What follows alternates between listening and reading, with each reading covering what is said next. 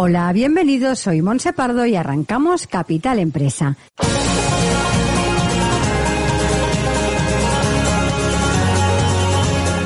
Cada día, de lunes a viernes, os estaremos acompañando de 12 a 1 de la tarde para hablar, como siempre, de empresas, de emprendedores y de comercio. Sigue con nosotros la actualidad que rodea al sector empresarial de la mano de nuestros colaboradores e invitados. Economía, inversiones, nuevos proyectos, comercio, formación, nuevas tecnologías. Como siempre, Capital Empresa, dando voz a tus necesidades.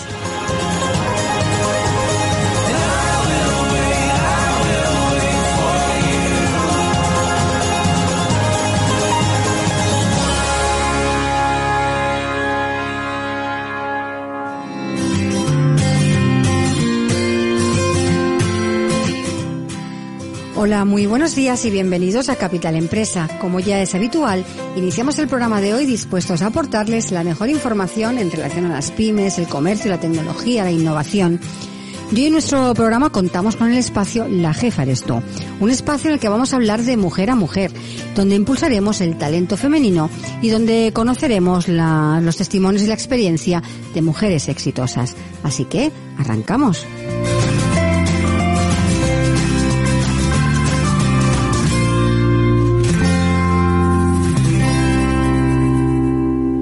Estás escuchando Capital Empresa.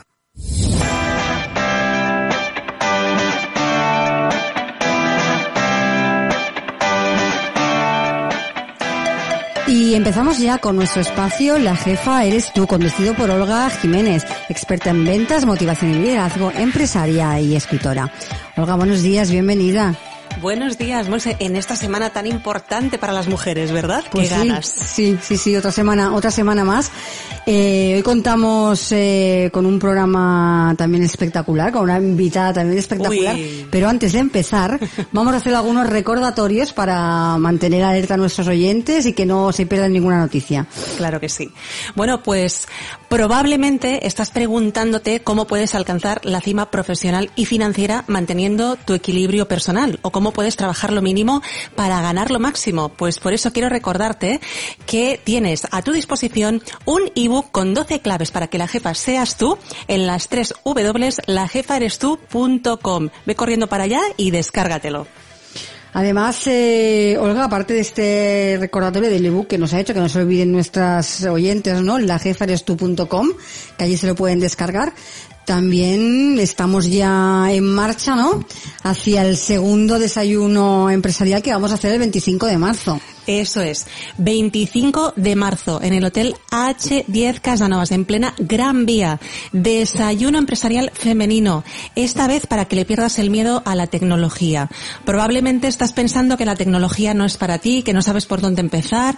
Bueno, pues vamos a contar con Virginia Mijes, nada más y nada menos que la presidenta de la Asociación Catalana de Blockchain, que nos va a hablar de tecnología e innovación en femenino para que le pierdas el miedo de una vez por todas a la tecnología. Te puedes inscribir también en lajefarestu.com, apartado eventos a un precio de 35 euros que incluye la masterclass, un desayuno maravilloso, networking y amigas nuevas. Déjame decirte que en el último desayuno, bueno, surgieron un montón de oportunidades, de amistades, de negocios, así que no te lo puedes perder por nada del mundo. Vamos, apúntate ya.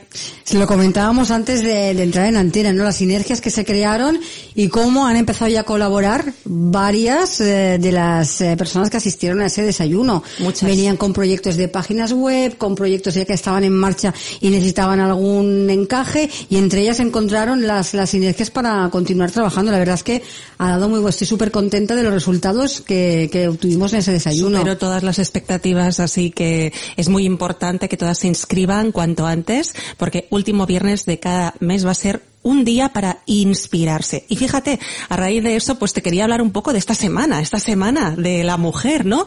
Y es que esta semana he tenido la oportunidad, por un lado, de presentar el, el libro en Puerto Rico, online. Imagínate, abriendo el book club de Mujer Emprende Latina, que os recomiendo mucho que vayáis a sus redes sociales, que veáis esta iniciativa, que es eh, prácticamente a nivel, pues bueno, internacional, ¿no? De todo Latinoamérica y España, y hacen un trabajo impresionante. Entonces, pues, entre otras cosas, tienen un book club. Pero es que continuó también con una conferencia para em, una empresa, una empresa maravillosa, Schneider, eh, para todo su, toda su, su plantilla, para poder descubrir un poco esas claves de cómo liderarnos a nosotros mismos e impulsarnos y comprender mejor cuáles son las cosas que nos diferencian y a la vez nos unen a hombres y mujeres en cuanto a liderazgo, a nuestra forma de trabajar. Yo digo que es muy importante que este trabajo lo hagamos juntos. Y precisamente hoy he hecho una conferencia para APD, para la Asociación para el Progreso Directivo, y decían, es muy bueno hacer estas cosas los viernes porque el fin de semana tienes tiempo para reflexionar. Como trabajamos mucho a través de la inspiración y la motivación y la reflexión, para, porque al final uno no tiene las respuestas de todo lo tiene la persona que va a estas charlas. Eh, lo que hacemos es dar lugar a la reflexión a esos pequeños clics que se producen en tu mente para que luego tú puedas completar esa reflexión. Y por eso los desayunos de los viernes son fantásticos. Así que mira cuántas cosas esta semana de la mujer, ¿verdad? Pues la verdad es que sí. Además eh, me gusta la temática de este desayuno, ¿no? Es el perder miedo a la, tecnología, ¿no? Que muchas veces, muchas veces nos frena decir yo no soy tecnológica y nos ponemos las piedras antes de, en mitad del camino, antes de intentar cruzarlo. Y la tecnología no es tan difícil. Entonces, creo que es un tema espectacular, que hay muy pocas mujeres tecnológicas, todo hay que decirlo. En el sector tecnología mm, hemos de apretar el acelerador, así, que es. una buena mm, oportunidad de empezar por este desayuno. De romper esa barrera que tenemos, ese, ese rechazo de pensar que no es para nosotros. Exactamente. Bueno, pues ya después de todos los recordatorios que hemos hecho, ya vamos de lleno al, al programa de hoy con una declaración el programa de hoy de intenciones. Nunca te rindas. Me parece toda una, una declaración de intenciones. Y para hablar de, de, no rendirse, hoy contaremos con una invitada, ya lo decíamos, eh, espectacular. Pero antes, como siempre, empezamos el programa con una de tus mini píldoras, que a mí me encanta empezar así. Muchas gracias, Monse. Bueno, pues el mundo está lleno de personas con un enorme talento que no lo lograron porque se rindieron antes. Mark Anthony siempre decía, había mejores cantantes que yo y había cantantes más guapos, pero no lo lograron porque se rindieron antes. Bueno, pensar por ejemplo en Thomas Edison, que logró encender la bombilla después de mil pruebas. Él decía que había sido un invento de mil pasos.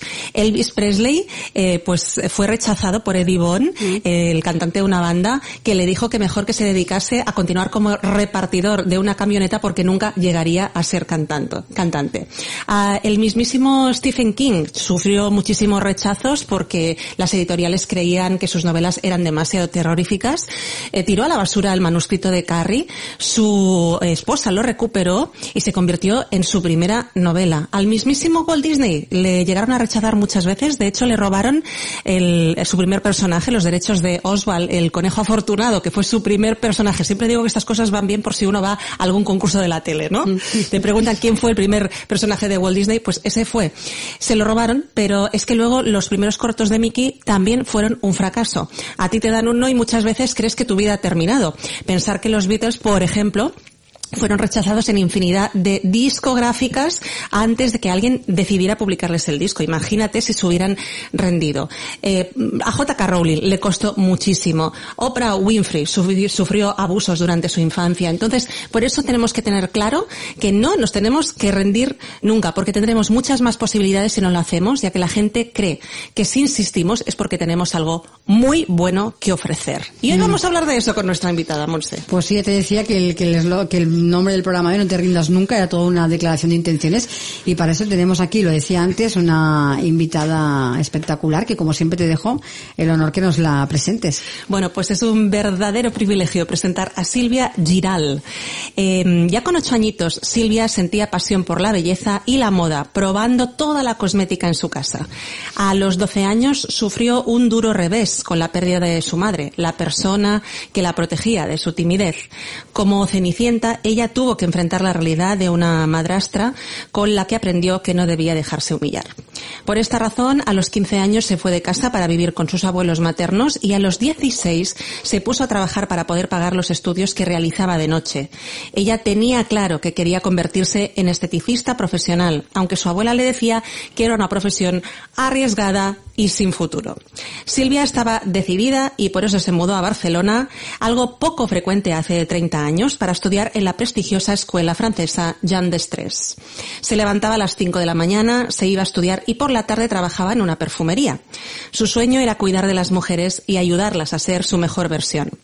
A los 25 años abrió su propio centro, hoy en día un instituto de belleza de referencia a nivel nacional, ya que apuesta por la innovación y el mejor equipamiento.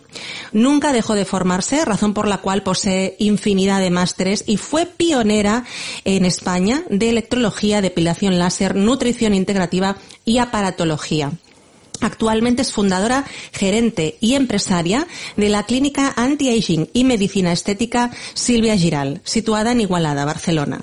Lidera a un equipo de 11 mujeres, es un referente para esteticistas de todo el país y fue una de las abanderadas que luchó para reabrir los centros tras las restricciones de la pandemia. Silvia persigue una belleza real sostenible y como ella dice, no hay límites, los límites te los pones tú. Empezar de cero es posible si crees en ti y sabes dónde quieres llegar. Bueno, Silvia, bienvenida, buenos días. Hola, buenos días. Hola, Eh, bienvenida. hola, hola, hola, Estamos muy contentas de tenerte aquí. Eh, Silvia, tú dices que con ya ocho añitos sentías pasión por la belleza. ¿Y cómo descubriste este don siendo tan pequeñita? Pues la verdad es que en casa había bastante cosmética, mi madre era muy presumida y bueno, yo probaba todo y me la aplicaba, de- bueno, me encantaba pues incluso ir al colegio ya con, con la crema hidratante de la cara, ¿no? Con ocho años. Y así, bueno, me- empecé a cuidarme la piel con ocho añitos ya. Súper pequeñita. Y el fallecimiento de tu madre fue un duro revés. ¿Cómo lo enfrentaste? Bueno, pues la, la verdad es que, bueno, no me lo esperaba porque, bueno, mm, fue así como de golpe y tuve que, bueno, enfrentarme a eso, como, bueno, supongo muchas mujeres y niñas cuando son pequeñas, ¿no? Bueno, tuve que ti- tirar para adelante. No es fácil. No. ¿Qué le dirías a las niñas que han vivido situaciones familiares? Porque no todo el mundo lo enfrenta como tú saliendo adelante, como lo hiciste. Pues la verdad es que no, es- no, no es fácil, no es fácil y, y con esa edad pues lo, lo tienes un poco complicado. No voy a decir que fue fácil. La verdad es que no sabría cómo explicarlo. Yo, yo sufrí bastante y bueno, mm, y tú, no sé, es que no, no, no, no, no os lo sé explicar, ¿no? Y supongo que es de no rendirse y, y tirar para adelante y, y mirar hacia el camino que quieres llegar, ¿no? Tirar y llegar Siempre a una tenías vida. esa visión, ¿no? De algún modo que tú querías Sí. una vida mejor. Sí, que quería una vida mejor, y, pero sí que es complicado, claro. ¿De qué, de qué modo te marcó o te empujó esta, esta situación ¿no? que viviste a ser la mujer que eres hoy en día? ¿Qué, qué, qué pasó ahí? Bueno, eh, sí que soy una mujer de carácter, soy una persona que no me gusta que, pues ni que me humillen ni que se rían de mí.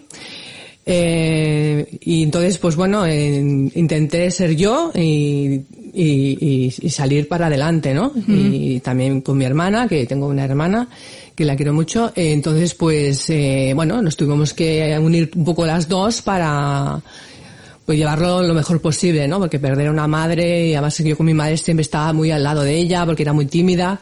Pues bueno, eh, al final ella, por ejemplo, era una persona que le gustaba mucho la creatividad, era diseñadora de, de patrones de, de bañadores y le gustaba mucho el dibujo. eh, me acuerdo que por la noche nos hacía vestiditos de, para las muñecas, estaba toda la noche casi sin dormir, para por la mañana cuando nos levantábamos veíamos las muñecas con los trajecitos todos bien puestos.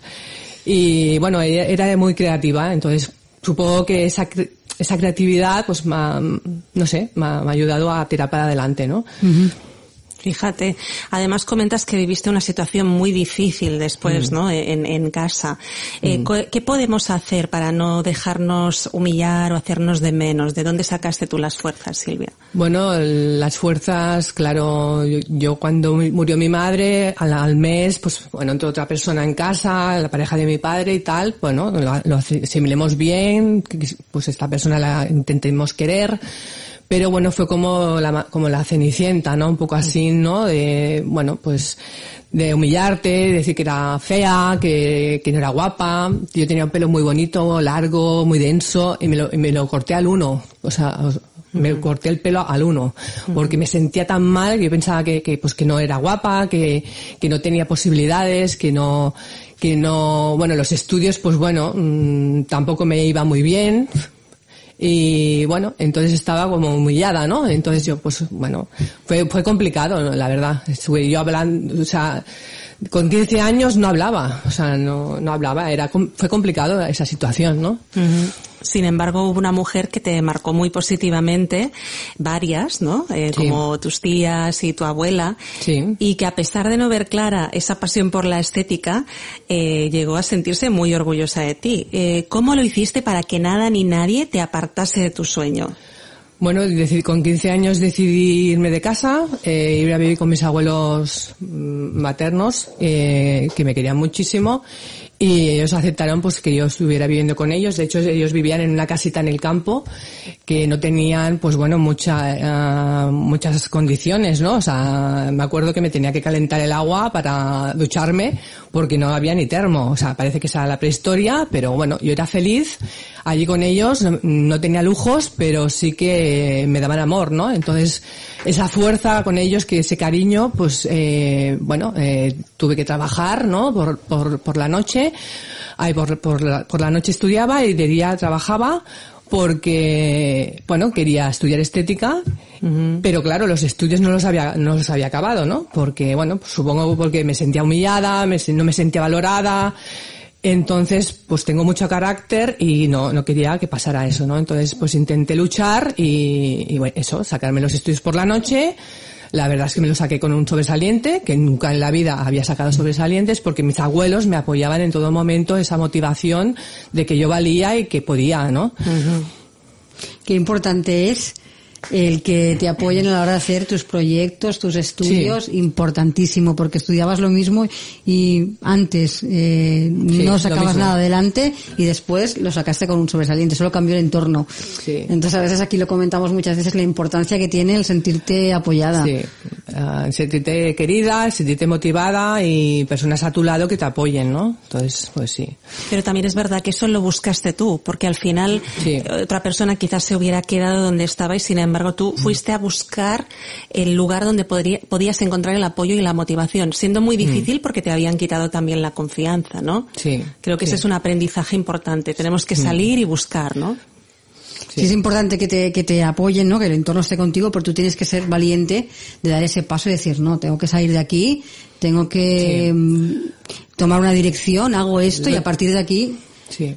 Lo que tenía claro es que yo quería ser algo en la vida, no quería estar ahí, en, bueno, sin ser una persona con una autoestima baja y que, y que tenía que, que llegar a mi sueño, ¿no?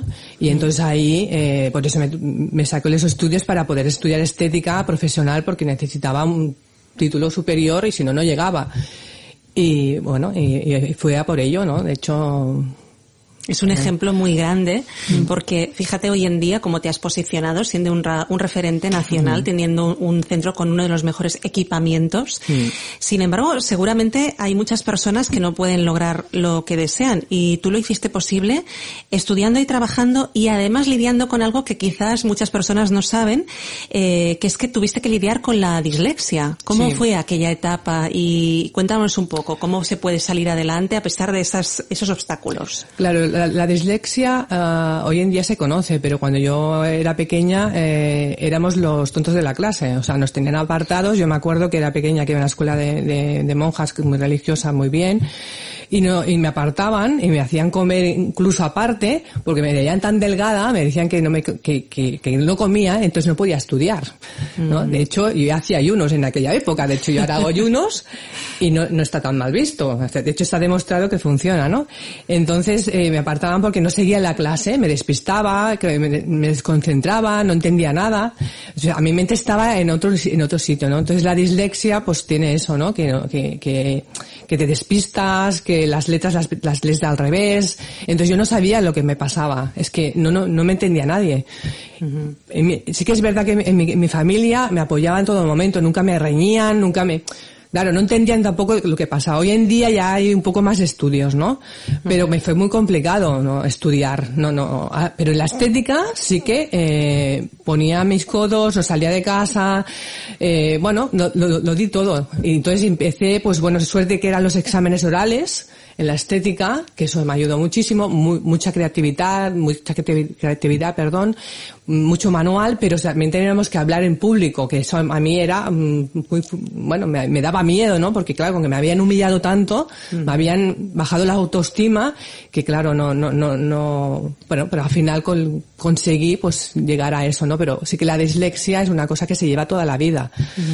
¿no? Entonces, pues bueno, hay que, bueno, que luchar con, con eso, ¿no? De hecho, hay muchos personajes eh, famosos que han tenido dislexia y es curioso porque este tipo de cosas más bien te empujan que te frenan, ¿no? Hay personas que no tienen ninguna dificultad, pero quizás por eso se relajan. Mm. ¿Tú crees que las dificultades a ti te impulsaron como si fueran un motor porque había que salir adelante?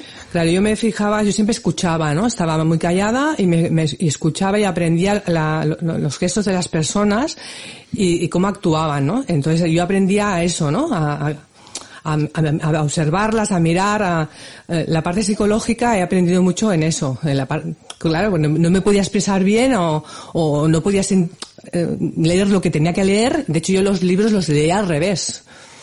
Los leí al revés. Porque, eh, ¿qué es la dislexia para que la gente lo pueda entender? Porque hay gente que sabe que existe, pero no sabe cómo te puede llegar a afectar. Bueno, hay muchos niveles de dislexia. Hay gente que, que cambia las letras, hay gente que, pues que eh, lee una cosa y su pensamiento es otro. A lo mejor les casa y a lo mejor tú has visto cosa. interpretamos las palabras de otra manera pero pero bueno hoy en día ya hay un poco más de investigación hay, creo que hay asociaciones para disléxicos. De hecho mi hija es disléxica y yo he visto que yo soy disléxica porque ella eh, eh, lo es no investigando investigando porque además en el colegio tampoco desde pequeñitos no se detecta. Mm. entonces pues bueno es, cuesta un poquito, bueno, que la gente te entienda, ¿no? Tienes que demostrar muchísimo más al mundo que vales. Fíjate. Tienes que hacer más esfuerzo que el resto, claro. El esfuerzo es, claro. tienes que duplicar el esfuerzo. Pero fíjate dónde ha llegado. Desde aquí yo creo que también tenemos que hacer un poco un llamamiento a que se esté atento a este, este tipo de cosas, que se apoye mm. también a las personas con dislexia y que, que haya formación por parte del profesorado, ¿no? También para que mm. lo puedan detectar. y además también tenemos que darnos cuenta que personas como ella, ¿no? Con todo en contra, todo, la situación en casa, la situación familiar, la dislexia, todo en contra, eh, salió adelante por una decisión de decir, bueno, cambio mi entorno, eh, hago algo que de verdad me ayude a salir adelante y mira cómo ha cambiado, cómo ha cambiado el cuento, ¿no? Es decir, eh, hay que, hay que ser valientes y hay que que a veces nos ponemos y nos preocupamos por cosas mm, que no tienen importancia, es que muchas veces también lo hemos dicho, nos ponemos prejuicios y problemas donde donde no los hay, ¿no? Ella, fíjate, lo tenía absolutamente todo en contra en su vida y salió adelante, ¿no? Sí, además también es muy valiente porque eh, Silvia sí ha contado estas cosas a mm. veces, pero quizás hoy es cuando más lo mm. está dando a conocer, entonces eh, también es creo que, que eso genera mucha admiración por parte de todo el mundo porque a veces vemos a una mujer triunfadora como tú, Silvia, y pensamos que has nacido así y sin embargo realmente todavía eso genera más admiración y más inspiración para muchas personas que, que quizás quieren seguir tus pasos, ¿no? Bueno, actualmente eres empresaria y gerente de la clínica anti-aging y medicina estética Silvia Giral. Cuéntanos qué es lo que os hace diferentes. Bueno, nuestra clínica, eh, bueno, se, se, se fundó cuando yo tenía 25 años, de hecho ahora tengo 50 y la verdad es que era ayudar a, mujeres a verse mejor, ¿no? Y llegar a, conseguir su mejor versión. Y, la verdad es que lo he conseguido, ¿no? Eh, siempre me gusta mucho la innovación, la tecnología, eh, me gusta mucho los aparatos, ¿no? Yo, digo que soy una friki de la tecnología estética, porque es verdad.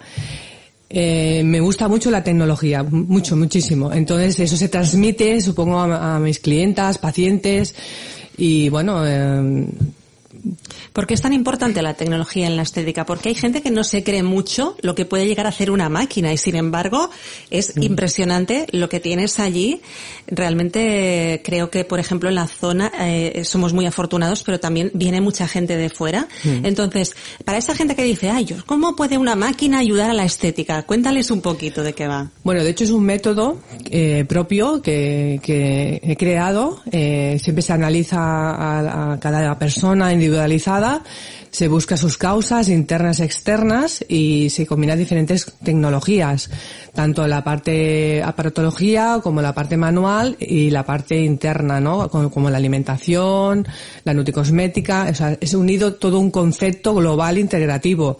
Sí que es verdad que donde llega una mano no llega una máquina, es como yo digo, a mano y a máquina hay que, hay que combinar, pero donde llega la profundidad de una tecnología, como como remodelar ese cuerpo necesitamos la aparatología, ¿no? Pero también tiene que haber una buena base, o sea, una buena alimentación, un buen concepto y, después también entrenar a las personas a que vayan haciendo sus hábitos en casa. ¿eh? Mm. Pero sí que la tecnología tiene que, tiene que ver, porque triplica el resultado. Mm. Eh, en todo lo que hacemos a nivel de, de la piel, del cuerpo, ¿Alguna máquina que quieras resaltar o algunas de ellas que, qué cosas hacen, por ejemplo? Bueno, por ejemplo, lo que es la depilación láser, cuando nosotros, eh, yo, me dediqué al mundo del, del, pelo, eh, en España, en el 2000, todavía no, 2001, 2000, todavía no, no se conocía la depilación láser. Entonces yo, siempre me gusta ah, hacer lo que no todo el mundo hace, eh, y garantizar esos resultados, ¿no? Que sean lo, mejor para mi, mi, cliente, ¿no? Entonces yo, yo me dedicaba mucho a la electrología, ayudaba a personas a mujeres que tenían exutismo, ¿vale? Exutismo es exceso de vello, por ejemplo, como las mujeres barbudas, como en el circo, ¿no? Eh, si os acordáis en las películas que salía la mujer barbuda, pues hoy en día eso existe. Entonces yo me dediqué a ayudarlas a, quitar esos complejos, porque aunque yo cuando había sido pequeña me habían humillado mucho, me habían hecho sentir mal, pues eh, eso es un complejo para estas mujeres, ¿no? De tener ese pelo en la cara, en el cuerpo. Entonces yo me especialicé en una técnica propia. En mi época, cuando yo empecé, solamente se depilaba la cera. Todo era espátula, eh, cera, manual, todo masaje mucho, muy manual. Entonces yo me dediqué ya a la electrología, que se trabajaba uno a uno, el pelo uno a uno, y ya conseguíamos resultados. Entonces ya cuando empezó a salir el láser, que solamente se trabajaba alguna clínica de medicina estética, muy pocos médicos en España, yo me lancé y me fui a hacer un máster a Lisboa, eh, que entonces en aquella época nos decían, no, no se puede hacer el láser, no se puede hacer... Bueno, yo me saqué todos los másteres, todo lo, todo lo que me tenía que sacar eh, de homologación y empecemos con el láser, ¿no? Eh, entonces ahí sí que pegué un salto brutal porque yo no sabía ni coger un ratón. Un, de hecho, hacíamos los diagnósticos en, en, con, con, ordenador hace en el 2000, que los diagnósticos todavía hay gente que eh, hoy en día no los hace. y, y, ahí empecé con, con, la, con la maquinaria más potente, ¿no? Teníamos un láser que, que, que depilaba cuerpos enteros. Entonces ahí las estas clientas confiaron en mí y fueron de las primeras que apostaron en ya realizarse cuerpos enteros. De hecho, actualmente ya trabajamos con siete tipos de láseres diferentes para diferentes tipos de piel y ahí empecé. tipos, madre mía. Y después también ya empecé ya a hacer también másteres en, tratamientos corporales para remodelación corporal, para trabajar la celulitis. Claro, la celulitis también en las mujeres nos afecta muchísimo, es un complejo. Entonces ese complejo había que ayudar a, las mujeres. Pues bueno, empecemos también a, invertir en aparatología eh, y después también en tratamientos faciales, esculpir óvalos faciales, la flacidez, las arrugas, para que tengan una mejor versión y se sientan mejor con ellas mismas. Bueno, es realmente muy bonito, ¿no, Monse? Porque fíjate que ella acaba de decir que como ella se sintió tan humillada y se sintió fea, que ella quería ayudar a los demás. Entonces, hoy que a lo mejor mm. muchas clientas tuyas que te, admiran mucho y muchas esteticistas entenderán cuál es tu porqué y tu porqué es realmente muy potente. Pero fíjate que fuiste muy visionaria, porque claro, fuiste de las mm. primeras con el tema láser. Eh, ¿Cómo viste que era algo con tanto futuro cuando nadie lo veía y decidiste apostar por eso? Pues la verdad es que soy bastante intuitiva y, normalmente no me equivoco. Y yo sabía que eso iba a funcionar. De hecho, invertí en el mejor aparato del mercado. El más, bueno, en aquella época era como una locura hacer eso. De Como hecho, un Ferrari, ¿no? Sí, bueno, sí, un Ferrari, un Ferrari. De hecho, Sí, sí. el- como mujer que fui sola al banco a pedir, pues bueno, lo que, para poder pagar ese, ese aparato, ¿no? Porque me acuerdo de la, la- la directora del banco que, que, que me aprecia muchísimo. Me dijo, Silvia, cuando me dijiste que necesitabas ese dinero, yo pensé, pero esto es de locos, yo tenía 30 años. Entonces, mm, pero bueno, le presenté el proyecto y dijo, ostras, pues, pues yo creo que sí, ¿no? Yo creo que tú puedes, ¿no? Porque claro, hay que tener también valor para hacer inversiones. Como, ya, ya como mujer empresaria, porque una cosa, soy, soy esteticista, pero en el mundo de la empresa ella es otra cosa. Entonces, bueno, pues tuve el- también el valor de poder decir, voy a arriesgar. Sí, absolutamente. Y bueno, fue un poco así, ¿no? Eh, la intuición y, y- y, bueno, aparte, aparte que, que yo me dedicaba al pelo. O sea, tenía que llegar a, a dar un poco más, ¿no? Está bien el, el ese de, de- de- de luchar por ese dar un poco más, ¿no? Lo que los que demás, lo, lo que los demás no dan, yo voy a dar ese paso y dar ese poco más, ¿no?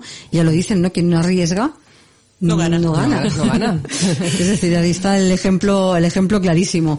He cortado algo aquí, vas a decir. No, no, es que fíjate que además Silvia salió en muchos medios de comunicación porque eh, durante la pandemia, pues bueno, mm, eh, realmente tuvisteis situaciones muy complicadas. Hubo un momento en que las peluquerías seguían abiertas, eh, pero sin embargo cerraron los centros de estética. ¿Cómo fue ese momento que tú decides eh, abanderar un poco esa causa? Bueno, de hecho, eh, en toda España todos los centros de belleza estaban abiertos y en- eh, aquí en Cataluña pues nos cerraron.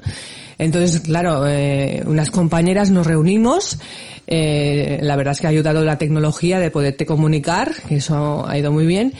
Y entonces, bueno, se, se conectaron muchísimas personas, creo que más de 10.000, pero que hubieron muy pocas que tuvieron el valor de, de ir a, su- a a a sus ayuntamientos de cada población a, luchar con que, bueno, que, claro, la estética se había cerrado, pero que tampoco no, ha- no, no, no sabemos el por qué, ¿no? Que las resto de, de- de esteticistas o, o peluquerías, ¿no? o, de- o dentistas o, o, o fisioterapeutas que estaban abiertos y nosotros estábamos haciendo el mismo trabajo y nos habíamos cerrado, ¿no?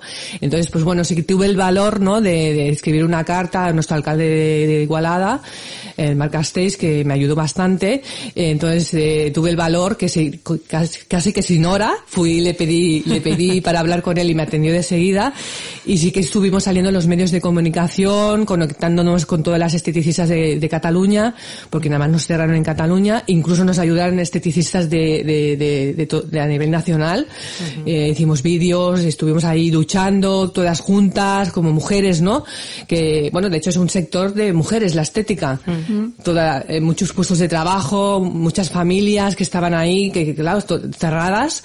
Pues bueno, mm, pues yo quería ayudar, ¿no? También a, entonces pues, pues hicimos bastantes acciones, vídeos, comunicación y tal, y al final, pues, pues salimos adelante y nos abrieron. De hecho, en ese momento te empezó a seguir muchísima gente, muchísimas esteticistas con las que has hecho mucha amistad, para las que te has convertido en un referente y a las que ya estás empezando a enseñar ese método del diagnóstico, ¿no? Porque tú tienes un método propio del diagnóstico. ¿Y ¿Esto eh, qué sería para la gente que a lo mejor quiere visitar tu clínica? eh, ¿Por qué el diagnóstico marca una diferencia tan importante? El diagnóstico integrativo es, es fundamental en cualquier mm, centro de estética ah, que, que cuidamos a, a personas, ¿no? ¿Por qué? Porque vamos a personalizar, individualizar en cada momento su problema, buscar sus causas internas externas, ¿no? Si tiene una celulitis, tiene una flacidez, tiene unas arrugas, el por qué.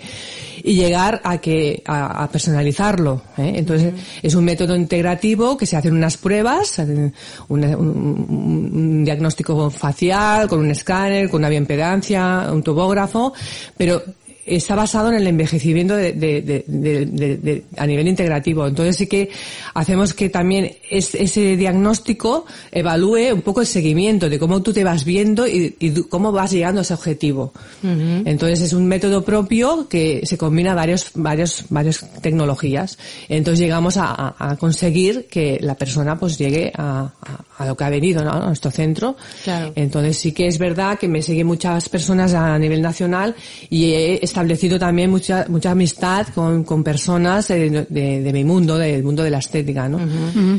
Eh, Silvia, actualmente lideras un equipo de 11 mujeres que ofrecen un servicio 10. Eh, es importante, ¿cómo dirías de- que es importante formar bien a nuestro a nuestro personal y de, y de qué forma consigues mantenerlas motivadas? Que eso también tiene... Bueno, de hecho, cuento con un equipo muy bueno, es un equipo muy, está elegido, eh, no, en mi centro no entra cualquier, cualquier esteticista, ni cualquier profesional. Hay pe- personas, tengo clien- chicas que están en atención al cliente, eh, esteticistas, y también tengo colaboradores, pero el equipo total son 11 mujeres y están muy elegidas. No entra cualquier persona en mi, en mi centro, como he comentado. Pues primero es dando ejemplo, dando ejemplo, eh, es pasión por mi trabajo, me encanta el mundo de la, belleza, el mundo de la, estética, entonces yo doy ejemplo, eh, in- intento pues llegar puntual, hacer muchos cursos, hacer másters, eh, enseñarles a ellas lo que yo sé para que ellas lo hagan mejor que yo. De hecho, ellas trabajan grande, qué gran mucho frase, mejor qué que yo. frase. Entonces, eh, por eso nos, nos unimos todas, to- todas, esta- somos en equipo, trabajamos toda- todas juntas. Entonces, pues, bueno, Así se logra. De verdad, hay que resaltar esta frase. Intento formar a mi equipo para que sea mejor que yo. Yo creo que eso es mm, Una de las titular de hoy, ¿eh? claves, sí, sí. Eh, y ya siguen una línea muy similar de, de- de trato al cliente, que es siempre muy exquisito, ¿no? Eh, ¿Cómo lo consigues? Porque antes me comentabas que también es importante que nosotras visitemos no solo centros de estética, sino a lo mejor restaurantes donde hay un muy buen trato, porque tú, claro, empezaste con 25 años, casi no tenías recorrido. ¿Cómo lograste transmitir esa visión de la exquisitez, del trato de lujo, no? Bueno, la verdad es que me gusta mucho también viajar, me gusta mucho ir a restaurantes, bueno, que, que te traten bien, que te cuiden, los detalles, los, bueno, eh, a hoteles, también me gusta mucho, a ir spas, entonces me, me gusta mucho los detalles, ¿no? Entonces, de hecho, mi centro tiene todo de detalles, de que cuando entras ya tienes la bolsita que pone Silvia Giral con, para poner tus gafas, tu móvil, eh, las toallas que estén bien colocadas, eh, bueno, eh, Hasta flores pones en las camillas. flores, eh, bueno, en las infusiones, cuando salen de sus tratamientos, para que se, para que, bueno, se sientan más, más, más cuidadas. Entonces, todos estos detalles es porque, bueno, me, me gusta viajar, me gusta, bueno, en- investigar un poquito y, y quiero que se sientan bien cuando vengan a, a mi centro, que sea como en casa, ¿no? Que vas a, a un centro de confianza y, y que, te, y que te atiendan bien. Entonces es un poco eso, ¿no? Cuidar al cliente desde que entra hasta que sale. Y entonces, pues eh, mi equipo lo hace eh, igual que yo, ¿no?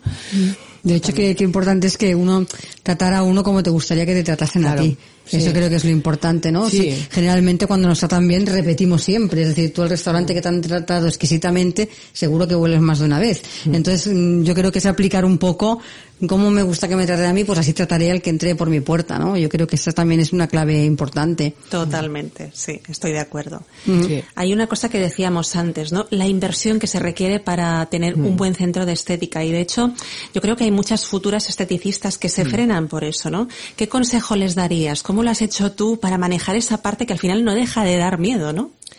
Bueno, yo creo que siempre hay que buscar lo mejor para nuestros clientes y, y tener miedo al final no, no te llega a ningún, no llegas a ningún sitio. Tienes que, que buscar eh, lo que mejor le vaya a tu cliente y ya te viene solo. O sea, tú investigas, vamos a hacer cursos, vamos a hacer, hoy en día ahora es más fácil, ¿no? Todo online, te puedes conectar a Estados Unidos, te puedes conectar a, nosotros a- a- teníamos que viajar muchísimo para ir a congresos, ¿no? Y, Por ejemplo, mí me gusta mucho ir a, a Bolonia, a, Italia, a, congresos, ¿no? Y, de aquí del país no nadie va, o sea, poca gente va a, congresos y a, y, a, y a ferias importantes, ¿no? O a Londres o a París o Sí, yo siempre me ha gustado viajar mucho, entonces yo, yo siempre le comento a las esteticistas que me dicen, ¿cómo es que tienes tanta aparatología, no? Porque al final no todo, todos los aparatos sirven para todo el mundo. Hay que, hay que invertir para dar lo mejor a nuestros clientes, para que lleguen a su mejor versión. Si no, no puedes llegar a eso. Y al final llegas porque ven que funciona y, y al final se lo van realizando. O sea, yo creo que es un poco eso, ¿no? Es buscar eh, el- el- lo mejor para, para nuestros clientes. Al final podemos decir que si uno está dispuesto a trabajar y cree en lo que hace, no tiene por qué tener miedo, ¿no? Siempre con cabeza, pero que al final esa es la clave. Sí, no hay que tener miedo y después la, la clave es pa- pasión por lo que haces y eso la gente lo, lo, lo ve. Eh, esa ilusión, esas ganas, esa pasión, ¿no? A veces las clientas me lo dicen, es que, pero es que tienes unas ganas, una pasión. Pues sí, intento que, es- que, que, que, porque me gusta lo que hago y entonces eso se transmite, ¿no? Entonces buscas lo mejor. Entonces eso después ya te viene. De hecho, lo, lo hablamos muchas veces contigo, Monse, que las mujeres emprendedoras es que nunca paramos de darle vueltas, Vueltas a la cabeza. Sí, es verdad. A ver qué puedo hacer, a ver aquí qué oportunidad hay. Y que enseguida nos salen las, las, siempre lo digo yo, te cuentan algo y dices, uy, a ver cómo puedo hacer para que esto me case con esto. Siempre buscas las conexiones, buscas maneras de hacer cosas nuevas. Es un no parar. A veces dices, bueno, a ver si la cabeza para un poquito de descanso, ¿no? No sé si te pasa lo mismo, Sí, pero... Y aparte hay que buscar. A, Sí. a casa no, te vienen a buscar. O sea, tienes que salir, No, no, eso está tienes claro. que, que, que, bueno, conocer gente, a lo mejor conoces a una. De hecho, yo conocí lo del láser, ahora me he acordado, en, en Santo Domingo, en un curso que hacíamos de, de ventas, ventas en dirección y tal, y conocí a una amiga de, de Madrid que ella me habló del láser, ¿no? Eh, o sea, si no hubiera ido a ese curso en Santo Domingo, eh, eh, en días de que yo tenía posfiesta, vacaciones y pues a lo mejor no, no, no fuera estado donde estoy, porque de hecho el láser es cuando yo empecé a ver que necesitaba trabajar con tecnología y con aparatología para, para ir más, más rápido, mejores servicios y, y- y dar también una diferenciación, ¿no? De lo que hay en, eh, en el resto. ¿no? Sí, sí, nunca sabes dónde vas a encontrar las oportunidades. Es verdad. Eh, Silvia, ¿qué planes tienes eh, ahora para el futuro?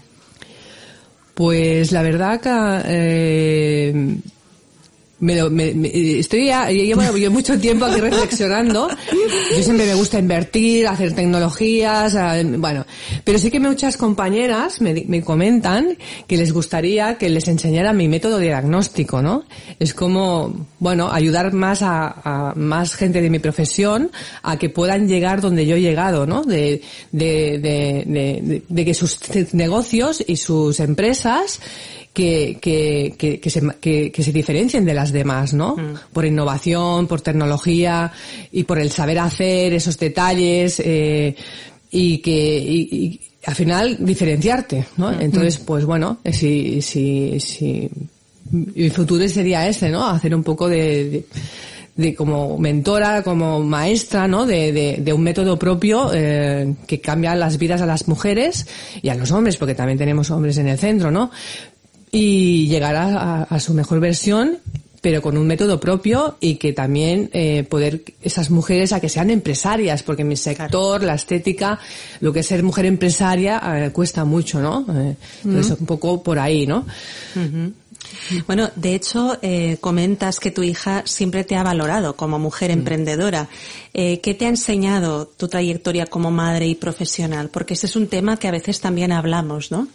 ¿Cómo lo has hecho tú? ¿Cómo lo has llevado? Bueno, la verdad que ser madre, empresaria y no es fácil, pero no es imposible. Eh, de hecho, mi, mi hija era pequeñita con 3-4 años y me decía, ¿no? ¿Cómo es que hay madres que no trabajan? ¿no? Eh, decía, no, mm, está, correcto, pero hay madres que, que trabajamos. Dice, no, no, es que, es que me sorprende, ¿no? Que no, que no trabaja, que, que, no estén trabajando, ¿no? Bueno, no pasa nada. Cada, mujer tiene que hacer lo que ella crea que está mejor para su vida, para su familia, ¿no? pero ella me apoya en todo momento. De hecho, me acuerdo que era pequeñita también yo estaba en un congreso en, en, en, en París y me llamó y me decía, mamá, ¿cómo te ha ido? ¿Cómo te ha ido? Pero cuídate, ¿eh? Sobre todo, ¿y qué has hecho? Y tal. Y tenía cuatro o cinco añitos, ¿eh? De hecho, después yo la llevé a París y con siete ocho añitos eh, recorríamos todo el metro y ella me dirigía a mí más que yo a ella, ¿no? O sea, ella me apoya en todo momento, o sea, bueno, ve que soy feliz, que me gusta lo que hago y bueno, y que cuando estoy con ella pues intento darle lo, lo- lo- poco rato, pero lo, De calidad. lo- de calidad y, la verdad es que sí que, que me apoya, ¿no? Y estoy feliz de que ella lo vea, ¿no? Claro, Qué importante es ese reflejo, ¿no? Que damos también a los demás. Fundamental.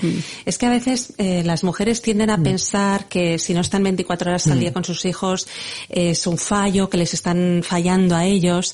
Y tú decías, bueno, que al final eres un referente para ella, que te apoya y que ese tiempo de calidad lo, lo disfruta. Entonces, ¿algún consejo de organización para ser madre profesional?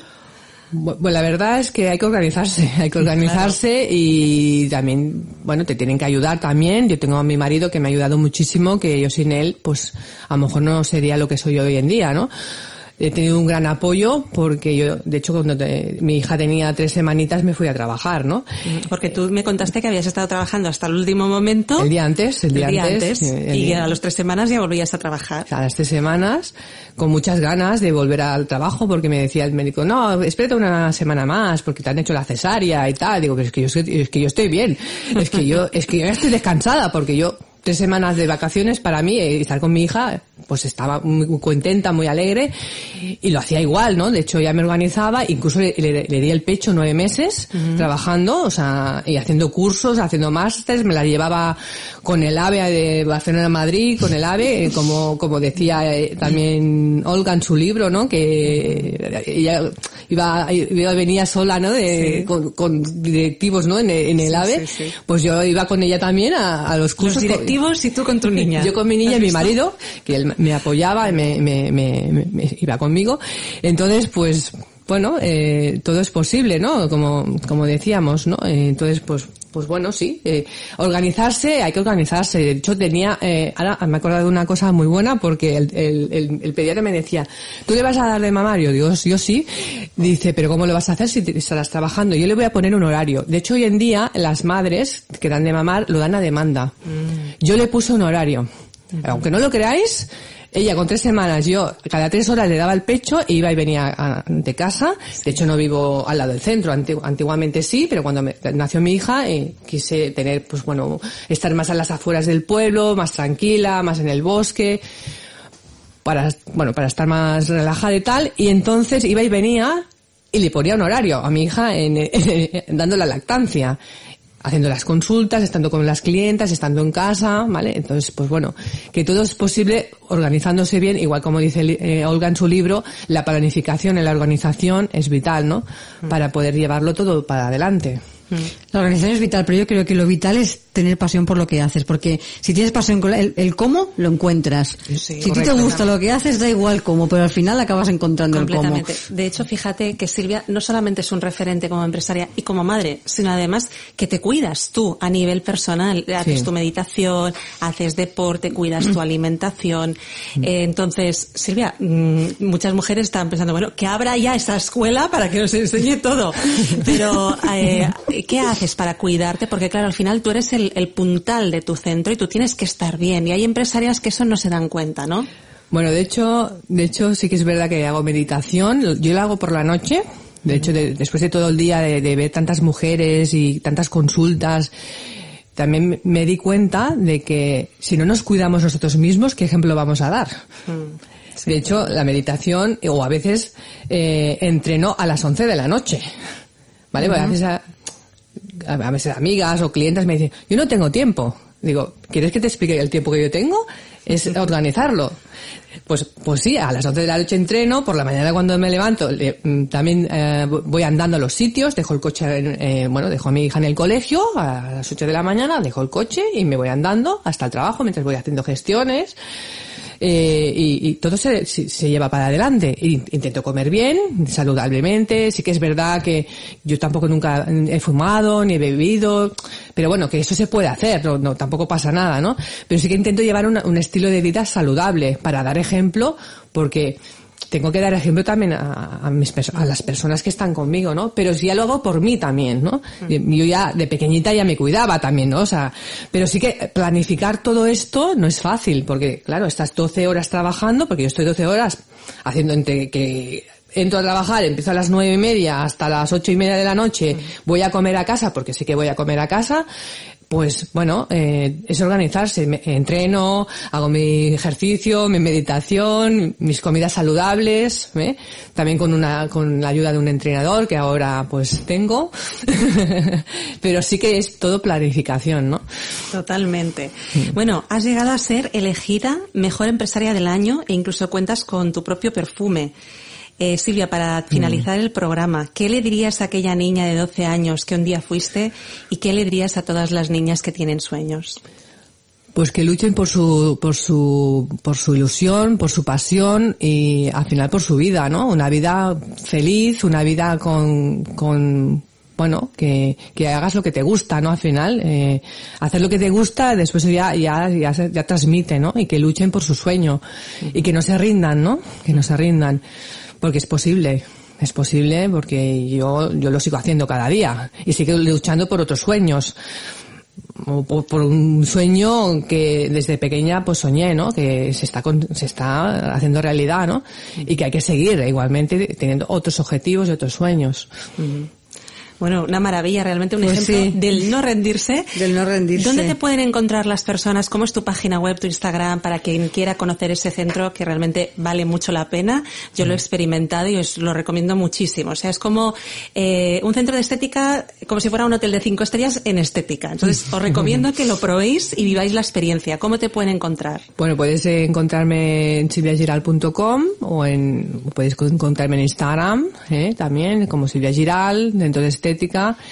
En Google puedes poner silviagiral.com en Iguala eh, Barcelona y me encontráis ahí.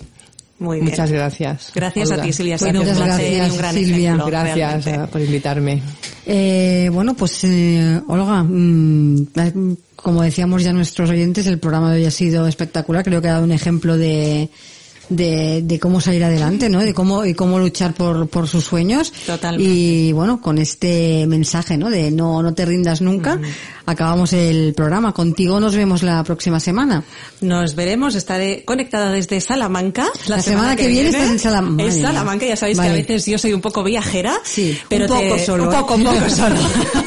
pero te traigo dos invitadas. Bueno, no te imaginas lo que te traigo la semana que viene. Me Sorpresa. que además vamos a hacer todo en, en Sí, sí, sí. Conexiones Una las desde tres, una ¿no? punta, la otra desde Bueno. otra. Pero vamos, va a ser espectacular. ya Perfecto, veréis. Olga. Pues hasta la semana que viene. Hasta la semana que viene, Monse. Gracias.